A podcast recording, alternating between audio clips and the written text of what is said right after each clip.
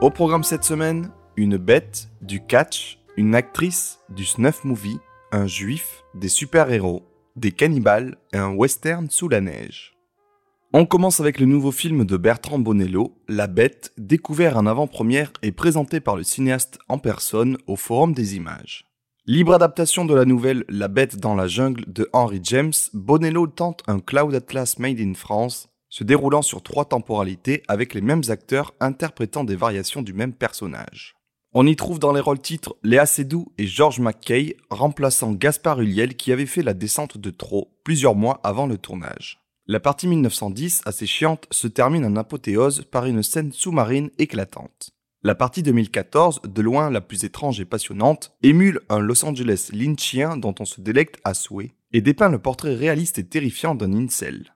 Enfin, la partie 2044 montre une vision fainéante du futur entre décors de musées d'art contemporain et univers urbain aseptisé vidé d'humains mais parsemé d'animaux sauvages. Le sujet de l'IA que nous vend la bande-annonce est finalement à peine défloré, le tout est parfois trop verbeux et adopte une posture arty avec des scènes mystérieuses où Sédou fait ce qu'elle sait faire de mieux, éjecter du fluide corporel de ses yeux rougis et s'égosiller pour rien.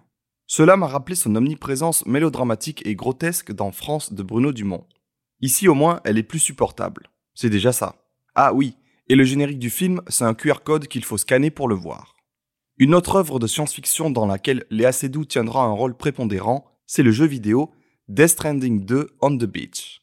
Dans un trailer dantesque de près de 9 minutes, Hideo Kojima nous dévoile un casting de stars au programme de son nouvel objet vidéoludique, parmi lesquels Norman Reedus toujours, mais aussi des nouveaux venus comme ni plus ni moins que George Miller, Fatih Akin ou encore Ellie Fanning. Vivement que je m'achète une PS5 pour rattraper le 1 et enchaîner avec celui-ci. Place à la testostérone avec The Iron Claw de Sean Durkin. Qui aurait cru que je chialerais devant Zac Efron affublé d'une moumoute?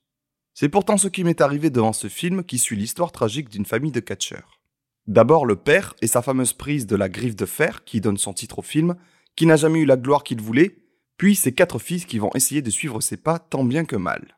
Il y a d'abord une première heure assez joyeuse avec l'introduction des quatre frères joués par Zac Efron, Jeremy Allen White, Harris Dickinson et le petit dernier Stanley Simmons qui ne veut pas vraiment faire du catch. Leur père, très autoritaire mais pas tyrannique pour autant, leur met une pression de dingue pour qu'ils soient les meilleurs. Il y a de véritables relations complexes dans cette famille avec la transmission d'une certaine virilité et de la compétitivité qui prime. Puis vient la deuxième heure comme une vraie descente aux enfers qui montre qu'une terrible malédiction semble frapper cette famille. Le film, qui entre dans mes coups de cœur de ce début d'année, m'a rappelé The Wrestler pour son sujet et son approche. Mais ici, le plus horrible, c'est que c'est une histoire vraie. On passe par-dessus la quatrième corde pour tomber sur un autre coup de cœur inspiré lui aussi d'une histoire vraie, c'est le drame Camp May December de Todd Haynes. Sur la musique de Faites entrer l'accusé, on y suit Julianne Moore incarnant la représentation féminine d'un Woody Allen ou Luc Besson et Nathalie Portman jouant une actrice adepte de la méthode censée l'incarner prochainement dans un film. Déjà, ça fait plaisir de voir ces deux actrices réunies à l'écran, et les étincelles sont bien présentes. Ensuite, la pellicule et le décor de rêve californien donnent un aspect très reposant à cette histoire de mœurs problématiques qui sent la sulfure à plein nez. Il fallait oser se frotter à un tel sujet, à le questionner de la sorte, et là où ça dérange, moi, ça m'arrange. Petite mention aussi à l'acteur Charles Melton que je ne connaissais pas et qui incarne à merveille ce jeune enfulte perdu dans sa vie. Le film est honteusement snobé par les Oscars où il n'est nommé qu'en scénario original et bénéficie uniquement d'une sortie Netflix sur le continent américain. Un autre projet de la plateforme dont on se serait bien passé, c'est l'adaptation en film à venir du jeu de société Les Loups-garous de tierce lieu, avec au casting Franck Dubosc et Jean Reno. Pour l'instant, il n'y a qu'une vulgaire animation en guise de teasing, et ce serait bien si le projet pouvait en rester là. On poursuit avec la couleur rouge. Pas celle du logo de la plateforme de streaming, mais celle des chambres qui donnent son titre au film de Pascal Plante. Dans ce thriller québécois qui sort de l'ordinaire, on suit le sosie d'Anna Girardot se rendre au procès d'un tueur en série accusé d'alimenter le dark web avec des snuff movies. Le film adopte le point de vue de cette femme mystérieuse dont on ne connaît jamais les véritables intentions. Mannequin top modèle le jour et hackeuse Lisbeth Salander la nuit, je n'ai jamais vu un personnage aussi ambigu nous mettre dans un état de tension permanente. Petit point bonus pour les séquences où elle joue au poker en ligne sur une application mobile. Changement radical d'ambiance avec la comédie amère Le dernier des Juifs de Noé Debré, le scénariste qui signe là son premier passage à la réalisation. Est-ce que je suis antisémite si je n'ai pas ri ou trouvé ça drôle? Désolé mais les comédies communautaires qui s'adressent exclusivement à une partie de la population, c'est-à-dire ici les gens de confession juive habitant en région parisienne, et exclut tous les autres, très peu pour moi. Faut dire que le film ne sort pas vraiment au moment le plus propice, mais ça fera au moins plaisir à Gérard Darmon et Enrico Macias. Un autre film particulièrement médiocre que je me devais de rattraper, c'est Shazam 2, La rage des dieux, de David F. Sandberg. C'est une sorte de parodie de Superman croisée avec les Power Rangers. Heureusement que le ridicule ne tue pas, sinon Zachary Levi serait mort depuis longtemps. À côté de ce film, The Flash passe pour le Citizen Kane du DC Universe. Pourtant, son réalisateur était intéressant, car à la base, c'était juste un mec qui postait ses courts-métrages sur YouTube, qui en a transformé un en un long-métrage conceptuel qui a marché, et aujourd'hui, on lui donne de la thune pour chier des arcs-en-ciel comme ça.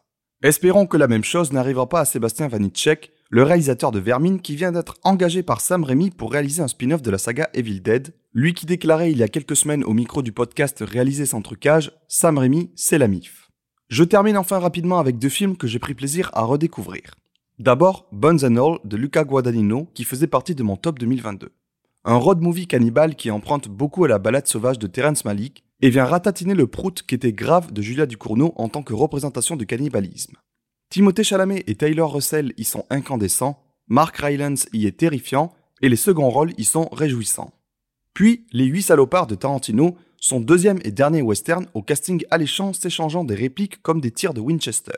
Le film, que j'avais trouvé trop bavard et autoparodique à sa sortie, a trouvé une réhabilitation à mes yeux, et je peux maintenant pleinement apprécier cette intrigue woodonite à la Agatha Christie qui croise le huis clos enneigé The Thing de Carpenter, le tout sublimé par la magnifique dernière partition du maestro Morricone. 2025 sera peut-être l'année où le meilleur des cinéastes tirera sa révérence avec ce qu'il annonce comme étant son ultime film, The Movie Critic, au casting duquel figurera apparemment un certain Brad Pitt. On a hâte. Maintenant, il est l'heure pour moi aussi de vous quitter. Du moins, pour un moment. Plusieurs semaines ou plusieurs mois, car je suis occupé sur d'autres projets très chronophages. Mais je reviendrai. Promis.